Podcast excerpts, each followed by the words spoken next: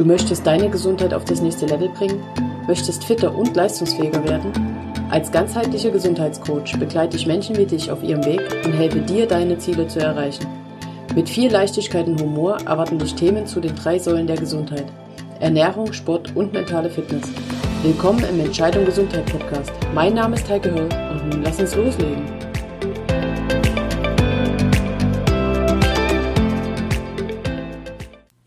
Bin schon mal froh, dass du bis hierhin gekommen bist. Bei der Überschrift Säure-Basen-Haushalt vermute ich mal, wird der ein oder andere gar nicht den Play-Button gedrückt haben. Du hast es geschafft und warum dir das was bringen wird, das erfährst du in den nächsten Minuten. Hi, schön, dass du da bist. Säure-Basen-Haushalt hast du mit Sicherheit schon mal gehört, gelesen. Wahrscheinlich hast du auch eine Vorstellung, was sich dahinter versteckt. Und so langweilig das Thema klingen mag, auf den ersten Blick, aber es ist ein entscheidender Faktor für deine Ernährung, in deine Ernährung und für deine Gesundheit und schlussendlich natürlich auch für dein Wohlbefinden. Wir steigen jetzt mit etwas Biologie ein, damit du dann auch genauer weißt, was sich dahinter verbirgt. Keine Angst, es wird kein Studium, es wird nicht hochkompliziert. Ich halte es kurz und knackig wie gehabt. Für jedes Organ und jede Flüssigkeit in deinem Körper ist ein optimaler pH-Wert vorgesehen. Dir ist ja bestimmt schon mal etwas sauer aufgestoßen. Daher weißt du schon, dass der Magen sauer ist. Im Dünndarm, in Dünndarm, im Dünndarm hingegen herrscht ein basisches Niveau und dein Blut ist genauso basisch. Schon das zeigt dir, dass Säuren nicht per se schlecht sind, wie sie oft dargestellt werden, sondern Säuren und Basen einfach beide im Zusammenspiel für die Gesundheit absolut notwendig sind. Der Säure-Basen-Haushalt reguliert nun das Verhältnis zwischen den Säuren und den Basen in deinem Körper, ermöglicht also so jeden Organ in seiner gewünschten Wohlfühlumgebung zu arbeiten und agieren zu können. Du kannst dir das so vorstellen, als hättest du in einem Großraumbüro als Mitarbeiter die Möglichkeit, an deinem Arbeitsplatz deine Wunschtemperatur herzustellen. Das Verhältnis zwischen Säure und Basen liegt, beziehungsweise sollte liegen, bei 2 zu 8 oder 20 zu 80 Prozent.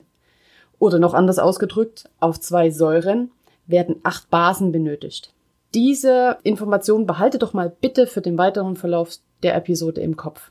Ein pH-Wert unter sieben bedeutet, die Flüssigkeit ist sauer und ein pH-Wert über sieben bedeutet, die Flüssigkeit, die Nahrung oder was auch immer der Stoff ist basisch. So viel zur ganz kurzen Theorie. Ich hoffe, du bist noch dran und hast noch nicht aufgegeben. Jetzt geht's ans Eingemachte. Wo kommen die Säuren und Basen her? Es ist ganz klar, dass Säuren und Basen über die Nahrung zugeführt werden, aber das ist nicht alles. Denn auch über die Haut findet eine Aufnahme statt. Da hast du Kosmetik, Creme, Seife, Umweltbelastung, Weichspüler. Also du siehst schon, du hast mit so vielen Stoffen Kontakt und sie alle haben Einfluss auf den Säurebasenhaushalt. Dein Körper selbst produziert ebenfalls Säuren. Diese fallen bei ganz normalen alltäglichen Stoffwechselvorgängen an. Säuren wie Milchsäure oder die Magensäure erfüllen extrem wichtige Aufgaben in unserem Körper und sind daher einfach essentiell. Im Übrigen, selbst negative Gedanken sind an der Säurebildung beteiligt. Ich hoffe, du hast dir die Episode zur Meditation angehört und deine Gedanken sind jetzt schon etwas ruhiger und daher nicht so sehr an der Säurebildung beteiligt. Ein Teil der benötigten Basen, um die Säuren zu neutralisieren, kann unser Körper unter guten Bedingungen selbst herstellen. Die restlichen Basen müssen über die Nahrung zugeführt werden. Jetzt machen wir mal einen Säurebasencheck verschiedener Nahrungs- und Lebensmittel. Es steht ja im Supermarkt nicht drauf, ob das Produkt säure- oder basenbildend ist. Also muss man das leider etwas wissen und verinnerlichen, aber das ist gar nicht so schwer. Schauen wir mal genau rein. Du wirst jetzt gleich mit den Begriffen gute und schlechte Säurebildner konfrontiert. Das, wie die Name schon impliziert, das eine sind gute, das andere sind schlechte Säurebildner. Du weißt ja inzwischen, dass Säuren extrem wichtig sind für unseren Körper, aber halt in einem kleineren Ausmaß. Und so gibt es natürlich Nahrungsmittel, die Säuren bilden, aber gute, also die auch sonst einen hohen gesundheitlichen Nutzen für uns haben. Und dann gibt es die schlechten Säurebildner, die diese Eigenschaft leider nicht mit sich bringen. Ich rattere jetzt mal langsam allerdings einen kleinen Auszug von Lebensmitteln durch und fange direkt mit den basenbildenden Lebensmitteln an. Da hätten wir zum Beispiel Salate, also alle grünen Blattsalate, Erdbeeren, andere Beeren, Bananen, Äpfel, Birnen, Paprika, Kürbis, Karotten, Gurken, frische Erbsen, Champignons. Du siehst schon, Basenbildende sind überwiegend Obst und Gemüse. Es gibt noch deutlich mehr, aber der Podcast soll ja kein Lexika werden und keinen Wikipedia-Eintrag ersetzen. Deswegen äh, lieber kurz halten. Kommen wir zu den gute, guten Säurebildern. Da haben wir die Haferflocken, wir haben Hülsenfrüchte wie Bohnen, Kichererbsen und so weiter.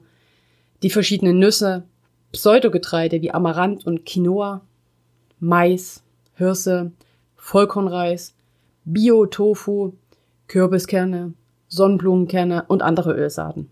Und jetzt die schlechten Säurebildner. Wurst, Fleisch, Käse, Fertigprodukte, Senf, Brot und Brötchen aus Auszugsmehlen, was so ziemlich jedes betrifft, was du irgendwie beim Bäcker kaufst, weil dort so oft Weißmehl und andere Auszugsmehle mit verarbeitet sind und die nicht 100% aus Vollkorn bestehen. Ketchup, Zucker, Alkohol, Wasser mit Kohlensäure, Kaffee. Du siehst schon, die schlechten Säurebildner sind leider genau die, die doch sehr häufig im größeren Maße konsumiert werden. Wenn du eine, eine ganz ausführliche Liste haben möchtest, eine Gegenüberstellung von guten, bösen Säurebildern und von basenbildenden Lebensmitteln, kann ich dir nur eine kurze Recherche in der Suchmaschine deiner Wahl an, ans Herz legen. Da findest du unglaublich viel ähm, Stuff und Infos dazu. Eine Tendenz hast du sicherlich klar rausgehört. Natürliche, unverarbeitete Lebensmittel schlagen sich eher auf die Basenseite beziehungsweise gehören zu den guten Säurebildnern. Und alles, was verarbeitet ist, einen längeren Herstellungsprozess durchlaufen hat, was zugesetzt ist mit Konservierungsstoffen, Geschmacksverstärkern und so weiter und so fort. Also quasi die meisten Lebensmittel, die unserer in Anführungszeichen modernen Ernährung zugeordnet werden, die stehen auf der Seite der schlechten Säurebildner. Nun stellt sich dann mir die Frage, ist unser moderner Lebens- und Ernährungsstil Fluch oder Segen? Und ich glaube, schon jetzt kannst du die Frage selbst beantworten. Unser fortschrittlicher Lebensstil ist für unsere Gesundheit tatsächlich mehr Herausforderung als alles andere. Ein Großteil der Ernährungsprotokolle, die in meinen Auswertungen auf meinem Schreibtisch landen, zeigen einen viel zu hohen Anteil an säurebildenden Lebensmitteln. Und Lebensmittel sind ja nicht alles. Zu diesen Säuren kommen dann noch die Säuren aus Körperpflegeprodukten wie Duschgel, Shampoo, Haarspray, Cremes, Kosmetik, Beispiele, Medikamente, Stress, normale Umweltbelastung und so weiter und so fort. Und das alles muss dein Körper abpuffern. Vielleicht hast du es wirklich im Hinterkopf behalten, sonst wiederhole ich es einfach nochmal. Das Verhältnis Säure-Basen 2 zu 8. 20% Säuren, 80% Basen. Als ich das damals in meiner Ausbildung lernte, war das so ein riesengroße Augen, aha, Moment. Ich wusste das vorher schlicht nicht. Natürlich hatte ich das schon mal gehört, Säurebasenhaushalt, aber das ist ja nun nicht so, dass du früh aufwachst und so denkst, ach, heute ist ein wunderschön sonniger Tag. Ich google mal Säurebasenhaushalt. Macht keiner. Und ansonsten sagt einem keine Sau, was oder wie man darauf achten sollte, dass man darauf achten sollte. Jetzt gehen wir mal in diesen Teil, wo wir drauf schauen, was denn überhaupt passiert, wenn unser Körper mit zu vielen Säuren belastet wird. Ihr kennt sicherlich den Ausspruch, sauer macht lustig. Ich muss sagen, leider ist das nicht so. Sauer macht gar nicht lustig. Denn eine Übersäuerung deines Körpers hat oder kann richtig unangenehme Folgen haben.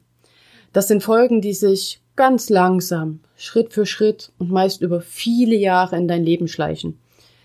Deswegen haben gerade die jüngeren Menschen, die sich schlecht ernähren, in der Regel noch kaum Probleme.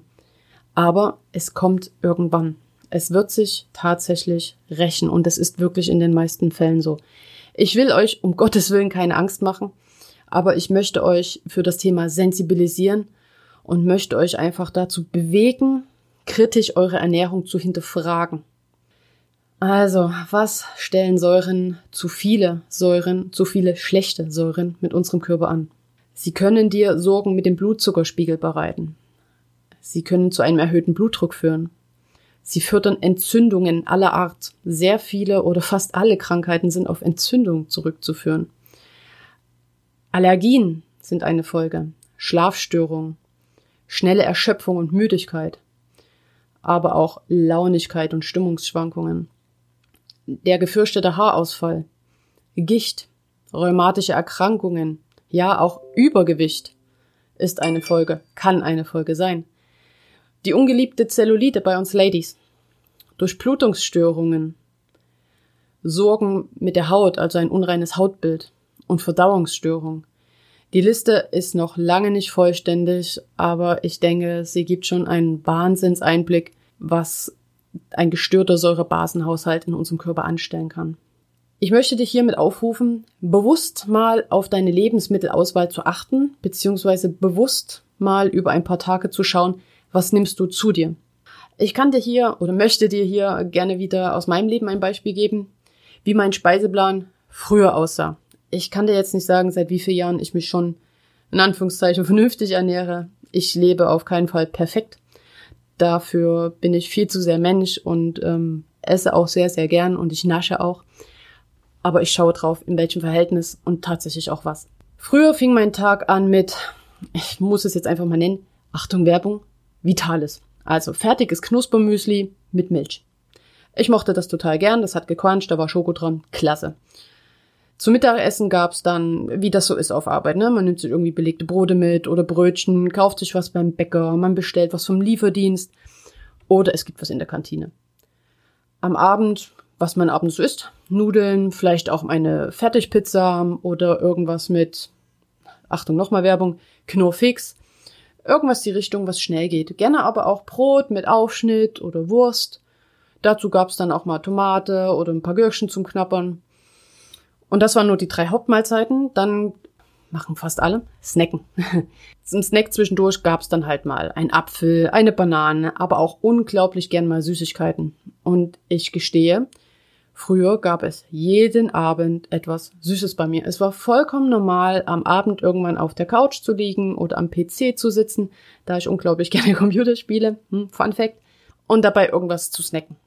Und selbst wenn man jetzt sieht, dass ich am Abendessen vielleicht etwas Gemüse gegessen habe oder dazwischen ein Apfel, eine Banane, erkennt man doch, dass die Säuren bei Weitem mächtiger waren als die Basen. Zu der Zeit wusste ich es einfach nicht. Ich hatte keinen Dunst. Warum auch?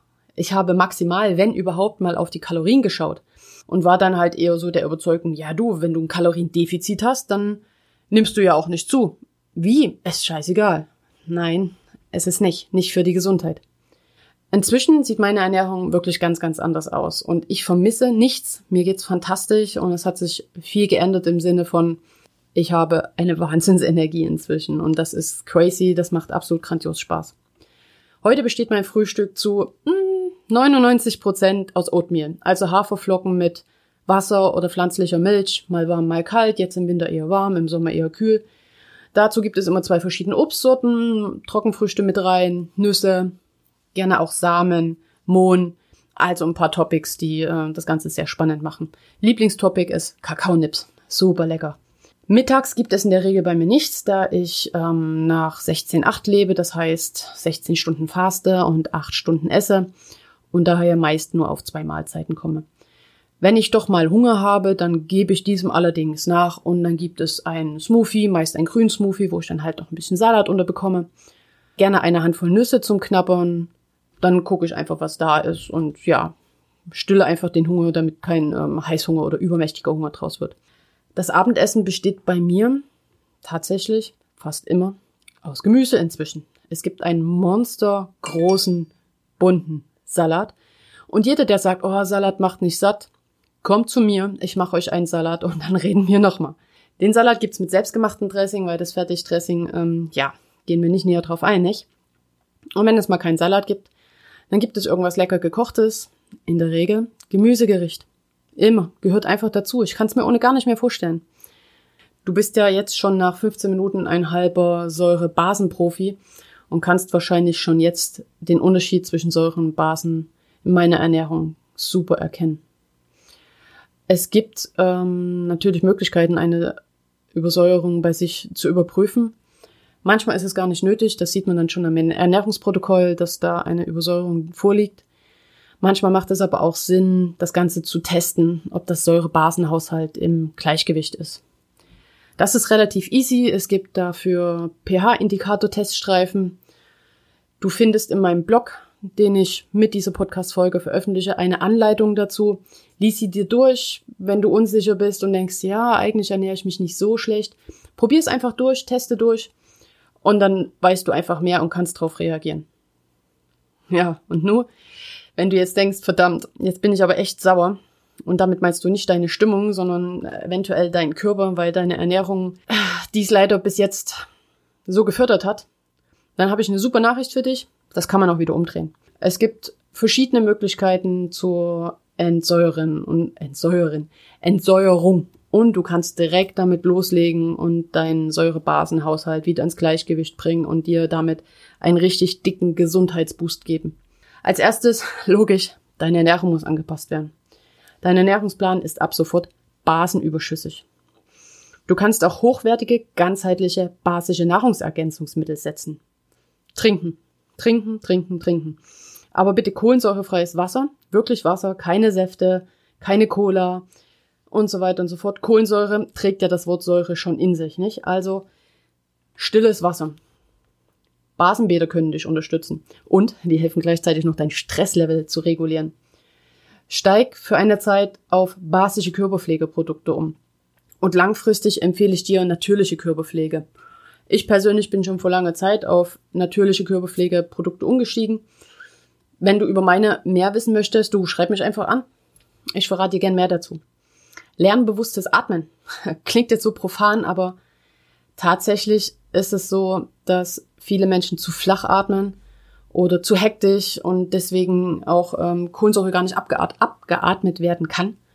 Deswegen bewusstes Atmen lernen. Yoga ist da perfekt. Baue ruhiges Ausdauertraining in deinen Alltag ein. Nicht die fetten Hit-Intervalle, sondern wirklich ruhiges, entspanntes Ausdauertraining.